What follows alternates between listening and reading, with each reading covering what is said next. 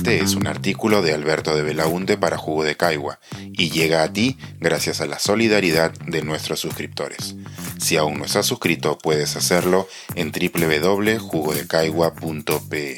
La sentencia que no fue. Una de las últimas batallas legales de un hombre justo. Hace algunos días partió prematuramente Carlos Ramos Núñez, historiador del derecho y magistrado del Tribunal Constitucional. Quiero sumarme a los merecidos homenajes que ha recibido, y lo haré recordando una de sus últimas batallas jurídicas, el intento infructuoso de que se reconozca el matrimonio de una pareja homosexual en nuestro país. Esta es la historia de la sentencia que no fue. El caso es del ciudadano peruano Oscar Ugarteche y su esposo mexicano Fidel Aroche, quienes se casaron por la vía civil y con todas las de la ley en Ciudad de México, y buscaban que el Estado peruano reconozca su unión. Al igual que otras parejas homosexuales que se casaron en el extranjero, se encontraron con la oposición del RENIEC, que de un tiempo a esta parte se ha convertido en uno de los principales escollos estatales en la lucha por la igualdad. No reconoce matrimonios válidamente realizados en el extranjero, les hace la vida imposible a las personas trans con sus documentos de identidad, afecta el derecho a la identidad de menores de edad con dos mamás, etc. Difícil entender la lógica de la entidad encargada de nuestro registro civil, que prefiere tener un registro desactualizado a reconocer la realidad, afectando así los derechos de muchos ciudadanos. Entonces, ante el rechazo del RENIEC de reconocer su matrimonio en el extranjero, Oscar y Fidel acudieron al Poder Judicial. Ganaron en primera instancia y la Procuraduría del RENIEC, fiel a su espíritu, apeló la sentencia. Perdieron en segunda instancia lo que hizo que el caso llegase al Tribunal Constitucional. El magistrado encargado de preparar la propuesta de sentencia, también conocida como ponencia, fue Carlos Ramos Núñez. El resultado fue notable. La ponencia de Ramos recuerda una serie de conceptos importantes que suelen ser ignorados o desvirtuados por aquellos que se niegan a reconocer derechos a las personas LGBT. Por ejemplo, señala que, y abro cita, a esta altura de los acontecimientos es posible sostener, sin atisbo de duda, que las personas de orientación sexual no heterosexual son un grupo humano históricamente discriminado. Cierro cita. Luego de ello, procede a citar una larga lista de pronunciamientos de organismos internacionales e instituciones nacionales, así como jurisprudencia del Tribunal Constitucional, donde se reconoce expresamente la problemática de la discriminación por orientación sexual. Ramos también hace mención a algo que ha quedado clarísimo desde hace décadas, pero que todavía es necesario repetir hasta el hartazgo, hasta que se quiera entender. La homosexualidad no es una enfermedad o una patología. La controversia científica desapareció, como bien nos lo recuerda el magistrado historiador, luego de los pronunciamientos de 1973 de la Asociación Psiquiátrica Americana y del definitivo de la Organización Mundial de la Salud en 1990. El magistrado culmina estas referencias diciendo, abro cita, la asociación que determinadas personas asumen entre una orientación sexual no heterosexual y la existencia de algún trastorno del cuerpo o de la mente debe ser revertida a través de una adecuada política de formación en derechos humanos y de un adecuado ejercicio por parte de los padres de familia del deber de educar a sus hijos. Cierro cita. Es decir, si tantas décadas después sigues sosteniendo que la homosexualidad es una enfermedad, edúcate. Sobre el asunto del matrimonio, Ramos identifica en la ponencia cuatro derechos fundamentales involucrados de las parejas homosexuales. Al ya mencionado derecho a la igualdad y no discriminación, agrega el derecho al libre desarrollo de la personalidad, el derecho a la identidad y el derecho a la dignidad humana. Ramos recalca que no puede hablarse de una prohibición de discriminar a una persona por su orientación sexual sin que ello conlleve el proteger al mismo tiempo su libertad para desarrollar las conductas relacionadas a dicha orientación. ¿De qué serviría decir que una persona no puede ser discriminada por su orientación si al mismo tiempo se rechaza su decisión libre de formar un proyecto de vida en común con la persona que ama?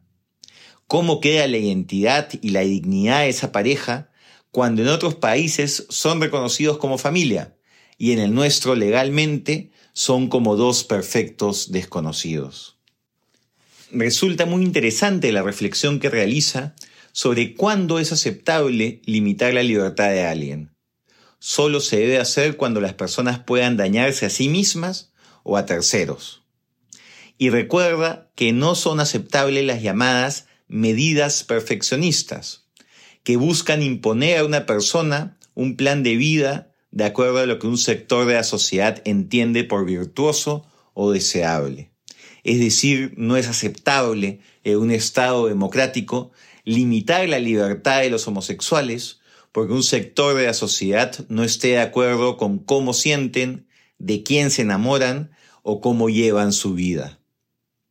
En la ponencia Ramos desbarata con facilidad los endebles argumentos en contra que esgrime el RENIEC. Si bien es cierto, nuestro Código Civil establece que el matrimonio es entre un hombre y una mujer, recuerda que ese mismo código establece el respeto a las disposiciones de leyes extranjeras, indicando que sólo se puede excluir su aplicación cuando se vaya contra el ordenamiento público internacional o las buenas costumbres. El matrimonio de Oscar y Fidel se realizó de acuerdo a la ley vigente en Ciudad de México. Reniec argumenta que no se puede reconocer porque va en contra del orden público internacional. Pero Ramos rebate señalando que ni la constitución peruana ni los tratados internacionales ratificados por el Perú hablan de una sola modalidad de matrimonio. Además, suma el hecho de que cerca de una treintena de países en el mundo ya reconocieron el matrimonio homosexual y que existe una opinión consultiva de la Corte Interamericana de Derechos Humanos indicando que los países del sistema interamericano deben permitir el matrimonio entre personas del mismo sexo. No hay forma de sostener que un matrimonio válidamente realizado en México atente contra el orden público internacional. Además, Ramos le recuerda al RENIEC que los organismos estatales están sometidos a los principios y valores de nuestra Constitución y que deben entenderse como cauces para que los derechos y libertades sean efectivos y no obstaculizar su concreción.